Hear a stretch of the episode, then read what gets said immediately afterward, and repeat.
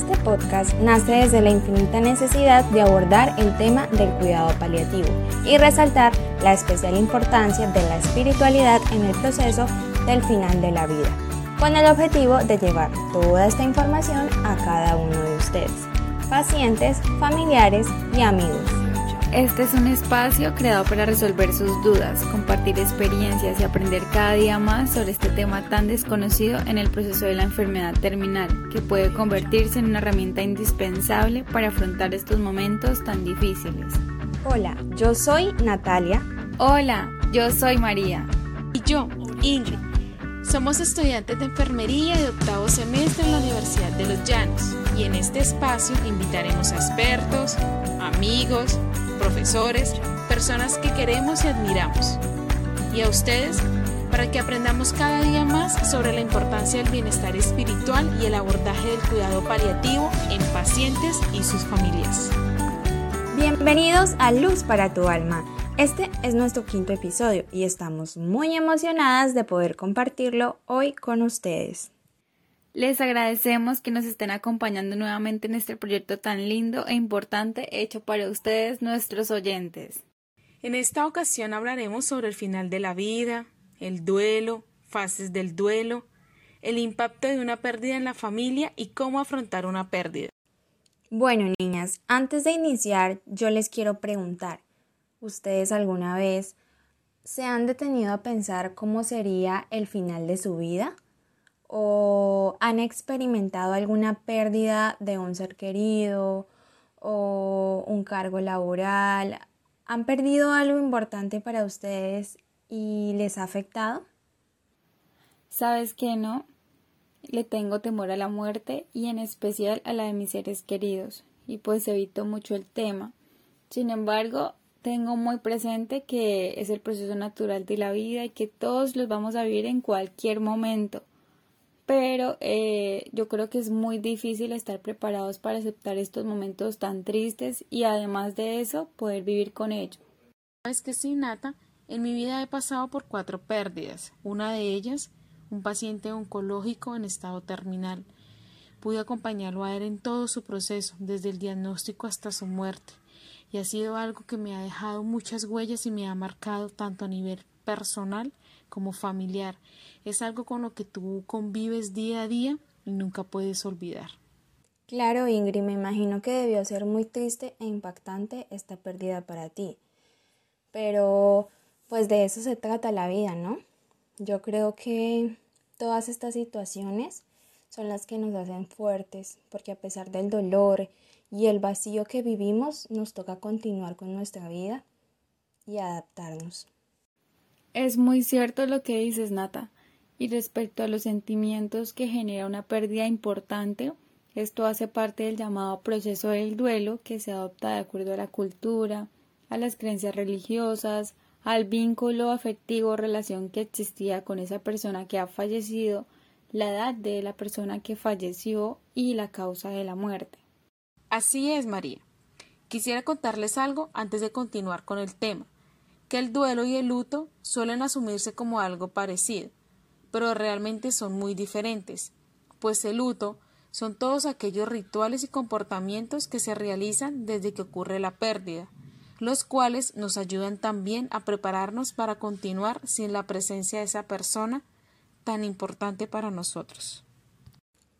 Claro que sí, Ingrid. Todo este proceso genera en nosotros una serie de sentimientos y uno de los que más se presenta es el dolor, ya que es una respuesta normal ante la pérdida de ese ser querido, de esa persona con la que teníamos un vínculo emocional estrecho, esa persona que para nosotros era tan importante. Sí, Nata, y es que cuando alguien importante muere, una parte de nosotros muere con él, y esto es inevitable, pues provoca un gran dolor y otros sentimientos como la tristeza, el enojo, la culpa, la ansiedad, la soledad y la impotencia. Y saben, además de todo el sufrimiento del que hemos hablado, el duelo es un proceso normal y de hecho es un camino que recorremos que nos ayuda a adaptarnos a la ausencia de la persona, nos prepara para vivir sin la presencia física de ella y mantiene al mismo tiempo el recuerdo y nuestros sentimientos hacia ese ser querido. Así es, Ingrid. El duelo es un proceso personal y su duración depende del grado de importancia que tenía ese ser querido para nosotros y el vínculo afectivo que los unía. Cada persona tiene su ritmo y necesita de tiempo para adaptarse nuevamente a su vida con la ausencia de esa persona. Esto puede durar desde unos meses hasta dos años. Bueno, niñas, les cuento que el proceso del duelo consta de cinco etapas que son negación, ira, negociación, depresión y aceptación. Y a medida que se van experimentando una a una, nos van acercando cada vez más hacia la aceptación de la ausencia física del ser querido o de la persona pues que ha fallecido. Sin embargo, es importante decirles que cada persona experimenta el duelo de una manera diferente. Así que Ingrid, por favor, háblanos de lo que sabes acerca de las fases del duelo. Claro que sí, María. Les cuento que la primera etapa que se experimenta al perder a un ser querido es la negación. En esta etapa, la persona no quiere creer que su ser querido ya no está. Tiene la impresión de que no es cierto, hay veces que se siente la necesidad de pensar que es un sueño o una pesadilla. Y esto ocurre como mecanismo de defensa, para amortiguar la noticia, ya que en ese momento no podemos pensar con claridad y nos encontramos en confusión. Así es. Después de la negación sigue la etapa de la ira. Esta se caracteriza por aparición de sentimientos de rabia, resentimiento, así como también la búsqueda de responsables o culpables de la muerte de ese ser querido. También puede aparecer la frustración al saber que la muerte es irreversible, que no hay solución posible y se puede proyectar entonces la rabia hacia el entorno, hacia las personas que lo rodean. Y en ese momento también pueden surgir expresiones o preguntas como ¿Por qué se tuvo que morir él? ¿Por qué de esa manera? ¿Por qué tenía que suceder esto? También las personas pueden pensar que su fe o su Dios los ha abandonado o los ha castigado y en algunos casos esto hace que las personas se alejen de sus creencias. Luego de las etapas de la negación e ira viene la negociación. Aquí las personas suelen fantasear con la idea de que pueden cambiar o revertir el hecho de la muerte, es común preguntarse qué habría pasado si o pensar en cómo haber evitado el resultado final preguntándose ¿y si hubiera hecho esto o lo otro? ¿Si hubiera estado ahí? Estas y muchas más preguntas pueden surgir en ese momento de la etapa de la negociación. Después de la negación y la ira, algunas personas suelen experimentar la etapa de depresión en la que sienten una tristeza profunda y sensación de vacío, acompañado de emociones relacionadas a la tristeza ante la pérdida del ser querido. Algunas personas pueden llorar frecuentemente, sentir que no tienen motivos para continuar, viviendo en su día a día sin la presencia de ese ser querido, llegando a aislarse de su entorno social, dejan de realizar actividades que les gustan, también ocasionando problemas en el trabajo, en la escuela o con los familiares o amigos. Y por último, llegamos a esa etapa final que es la aceptación, donde la persona aprende a convivir con su dolor. Con el tiempo, recuerda su capacidad de experimentar alegría, de disfrutar las cosas, los, digamos, pasatiempos que antes hacía Muchas veces, una de las motivaciones para retomar la vida y las actividades normales es hacerlas en memoria de ese ser querido. Bueno, es importante contarles que según los expertos, las personas no pasan necesariamente por todas estas etapas ni en ese orden específico que acabamos de mencionarles, ya que el duelo se puede manifestar de distintas maneras y en momentos diferentes para cada persona. Así es, niñas.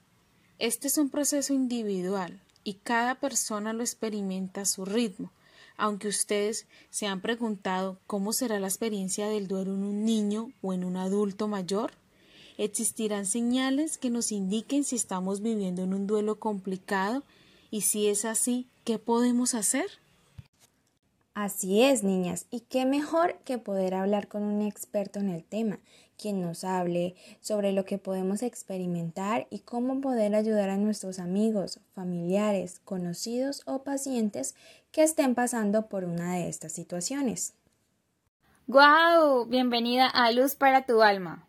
Sí, ella es Daisy Viviana López Valderrama, psicóloga especialista en gestión educativa vinculada con la Secretaría de Educación de Yopal. Muchas gracias por aceptar nuestra invitación. Y para iniciar, queremos preguntarle, ¿cómo es la experiencia de un niño y un adolescente ante la pérdida de un ser querido? ¿Y qué consecuencia trae este suceso?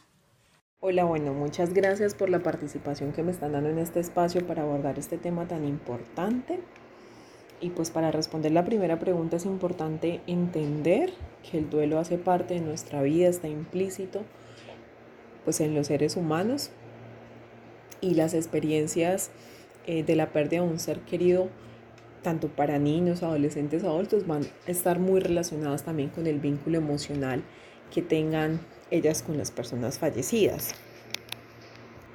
En este caso, cuando hay dicha pérdida de un ser querido, pues en la infancia y la adolescencia no hay como una ruptura eh, muy drástica entre la realidad, ¿cierto?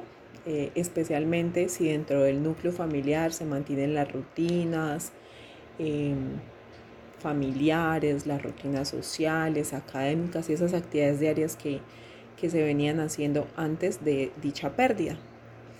Em, y obviamente em, la duración del proceso eh, en estas edades es un poco más corta, ¿cierto?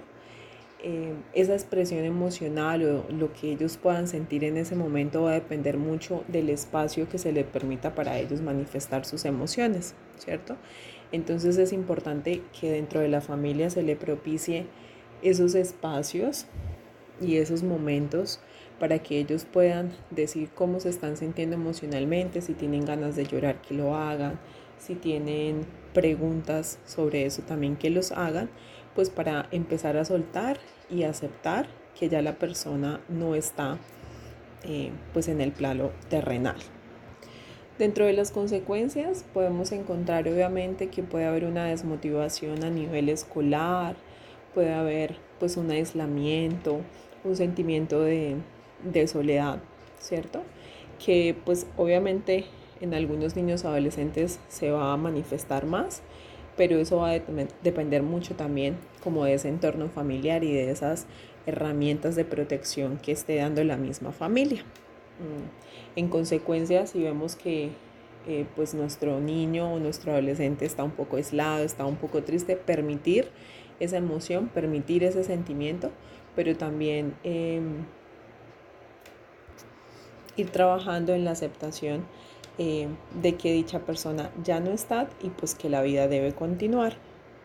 ¿Cómo podemos ayudar a nuestros niños y adolescentes a sobrellevar el dolor de una pérdida? Bueno, esta segunda pregunta está muy relacionada con lo que ya les venía mencionando, ¿cierto? Y entonces, ¿cómo podemos ayudar a estos niños y adolescentes a sobrellevar ese dolor de la pérdida? Eh, es importante que dentro de lo posible se mantenga la cotidianidad dentro del ámbito familiar y escolar también. Eh, entonces es súper importante que se siga dentro de la normalidad, obviamente dándole espacio a, lo que pueda sentir eh, el niño o el adolescente. En ese sentido, entonces debemos apoyarle emocionalmente, debemos permitirle sentir la emoción sentir el sentimiento, em, ya sea de tristeza, em, de incertidumbre o lo que ellos en su momento puedan manifestarles, ¿cierto? Siempre tener ese acompañamiento de una persona adulta ahí presente para que el niño o el adolescente pueda expresar sus dudas y sus emociones. En ese sentido también hay que ayudarle a identificar y expresar las emociones, ¿cierto? Eh, porque las emociones más comunes en la infancia y en la adolescencia son la tristeza y la rabia. Y a partir de eso pues tenemos un comportamiento, ¿cierto? Mm, Entonces, en ese sentido, si yo le ayudo a mi, a mi niño o a mi adolescente a identificar esa emoción, pues es más fácil que, que pueda soltar como todo lo, la sensación que le, que le hace sentir esa emoción. Em, muchas veces también se ve presente el miedo, ¿cierto? Eh, o esa necesidad de llorar o expresar la rabia a través del llanto y, y eso se lo debemos permitir, le debemos dar el espacio y obviamente acompañarlo y, y, a tratar de que poco a poco estas emociones vayan disminuyendo y se vaya haciendo todo el proceso de, de aceptación. Entonces en ese sentido vemos cómo todo el acompañamiento familiar y toda esa identificación de emociones y expresión de emociones es tan fundamental en este proceso de la pérdida de un ser querido. ¿Cómo es la experiencia de un adulto y un adulto mayor con respecto a una pérdida? ¿Y cómo podemos ayudarlos en esta situación? Bueno, la experiencia del adulto frente a la pérdida, en los primeros momentos, la persona pues tiene un choque inicial producido por la misma pérdida. Eh, en ocasiones hay manifestaciones físicas como temblor, náuseas, vértigo, eh, sensación de hormigueo, confusión, el ritmo cardíaco pues eh, se aumenta. También hay un decaimiento en las personas por la misma pérdida y un desinterés por no hacer las cosas y, es un, como un sentimiento de no querer hacer nada por la misma pérdida, ¿cierto? Asociado a ello, es muy frecuente que se manifieste el miedo. Y es el miedo de pronto a, sentir que alguna otra persona cercana o que tenga un vínculo emocional con usted pueda fallecer o usted mismo eh, pueda fallecer.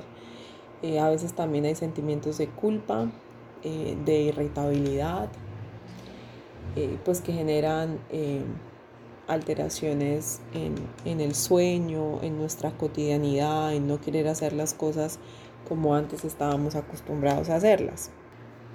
En consecuencia, entonces, ¿cómo podemos ayudar a los adultos o a los adultos mayores cuando están pasando por una pérdida? Lo primero es el acompañamiento.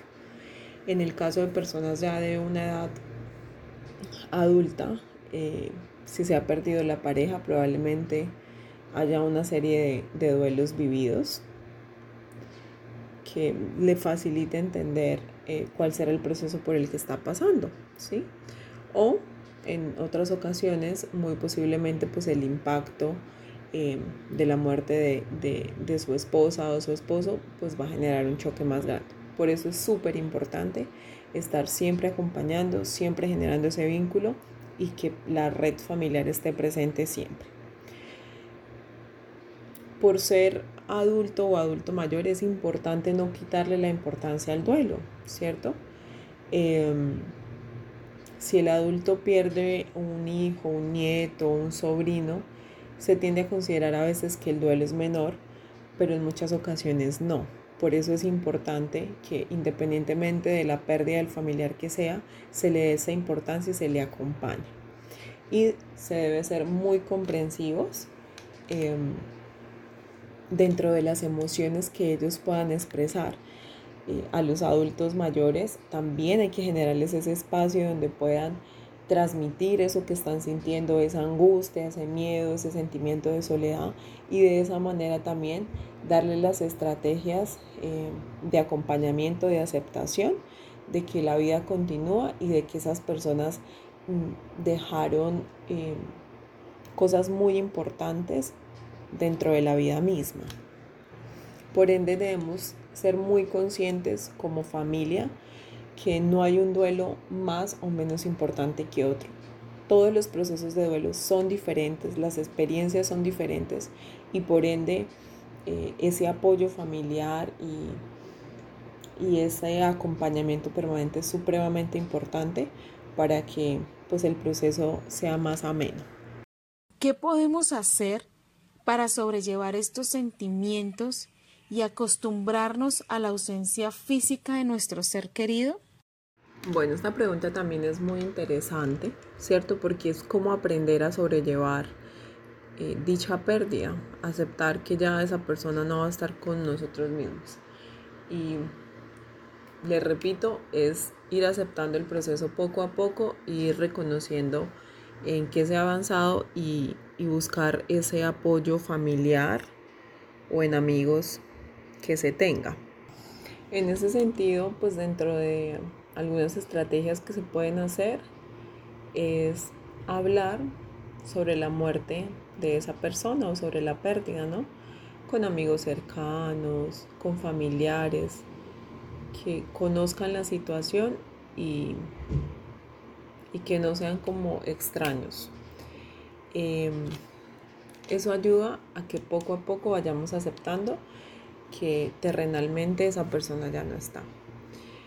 Algo que he repetido durante todo eh, la participación es hay que aceptar las emociones, hay que aceptar los sentimientos después de esa pérdida, ¿cierto? Entonces podemos eh, pasar por un montón de picos de emociones y es normal un día estar tranquilos y sentir que ya pasó, pero al otro día sentirnos completamente tristes, sentirnos agotados, frustrados, con rabia y poder soltar y volver y continuar con nuestra vida cotidiana, ¿cierto?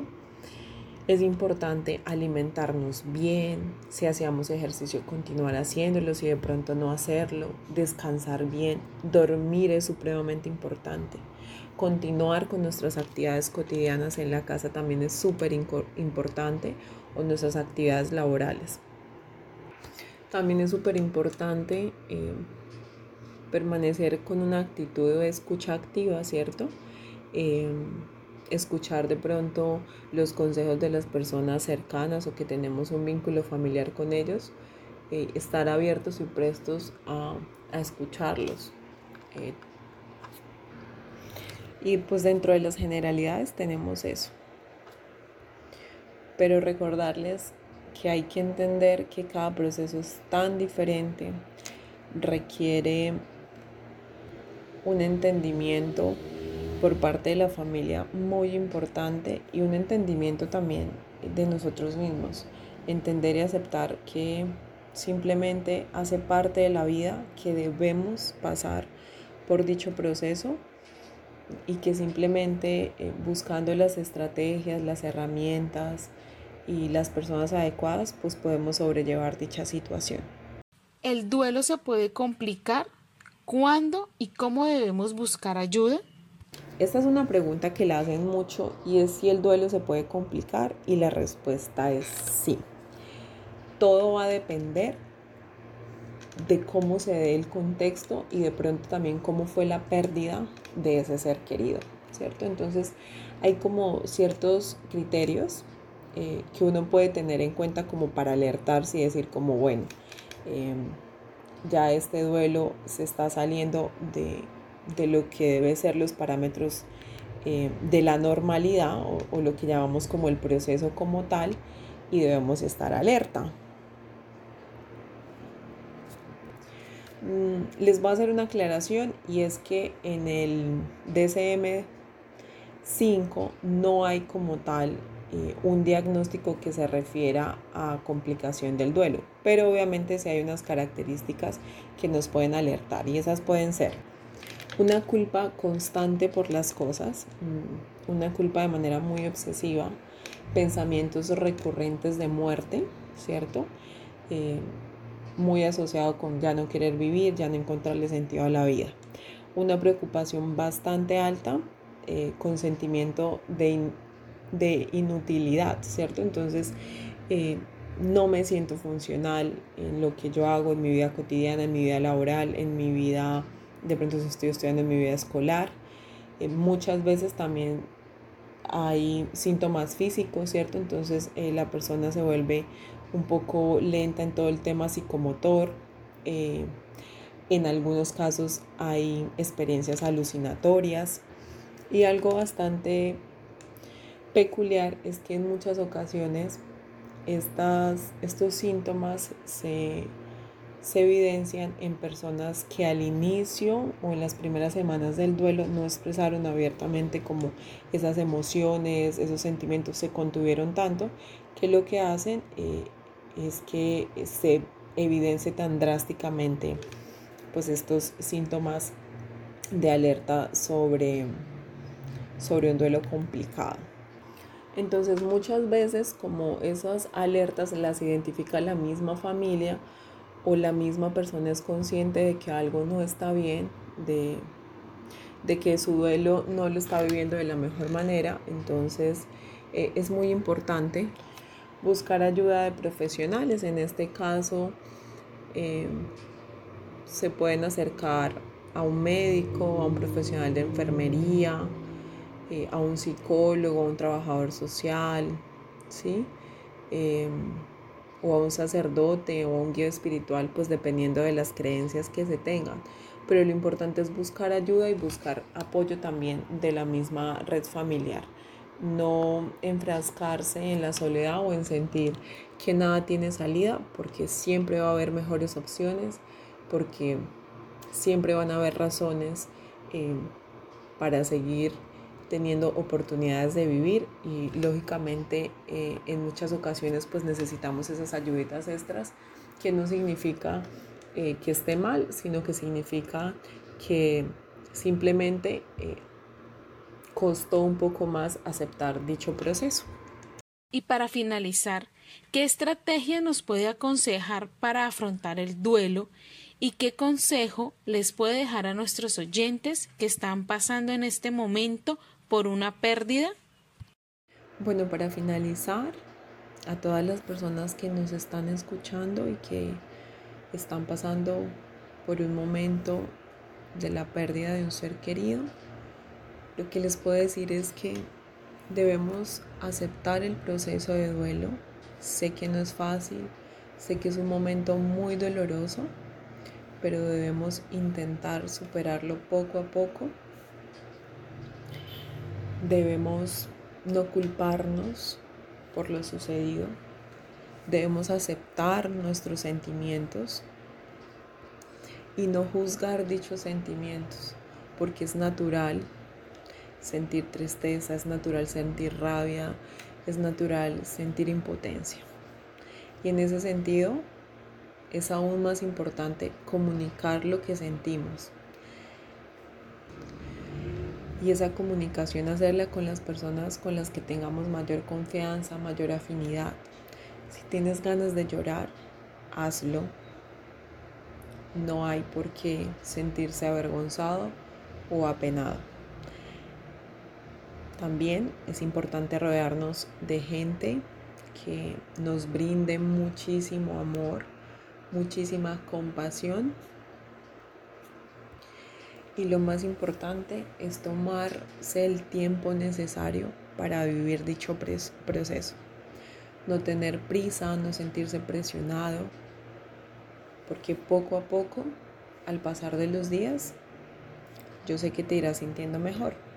Entonces, y si llegado el caso sientes que no es así, pues buscar ayuda de ser necesario y pensar que siempre hay mejores oportunidades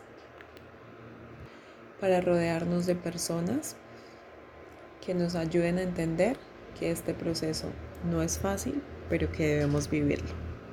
Muchísimas gracias por aceptar nuestra invitación y compartir sus conocimientos sobre este tema tan importante y difícil de hablar y doloroso que es necesario, ya que en cualquier momento podemos enfrentarnos a una situación así. Así es, niñas, y qué mejor que poder hablar con un experto en el tema, quien nos hable sobre lo que podemos experimentar y cómo poder ayudar a nuestros amigos, familiares, conocidos o pacientes que estén pasando por una de estas situaciones. Bueno, este fue el episodio de hoy. Nos vemos, como ya saben, por este mismo canal donde estaremos conversando más temas con ustedes. Muchas gracias por acompañarnos. Esperamos les haya gustado. No olviden seguirnos en Instagram como arroba luz para tu alma para estar en contacto. En los comentarios pueden dejarnos sus inquietudes, experiencias acerca del tema o sugerencias sobre cómo les ha parecido nuestros episodios. Estaremos muy muy pendientes de todos ustedes, nuestros queridos oyentes. Esperamos que continúen acompañándonos en este espacio y nos apoyemos entre todos. No olviden seguirnos en nuestro canal de Spotify, Luz para tu alma, para que no se pierdan ningún episodio. Te invitamos a que compartas este canal con quien tú quieras y agradecemos inmensamente el apoyo. Estamos muy felices de que hagas parte de Luz para tu alma.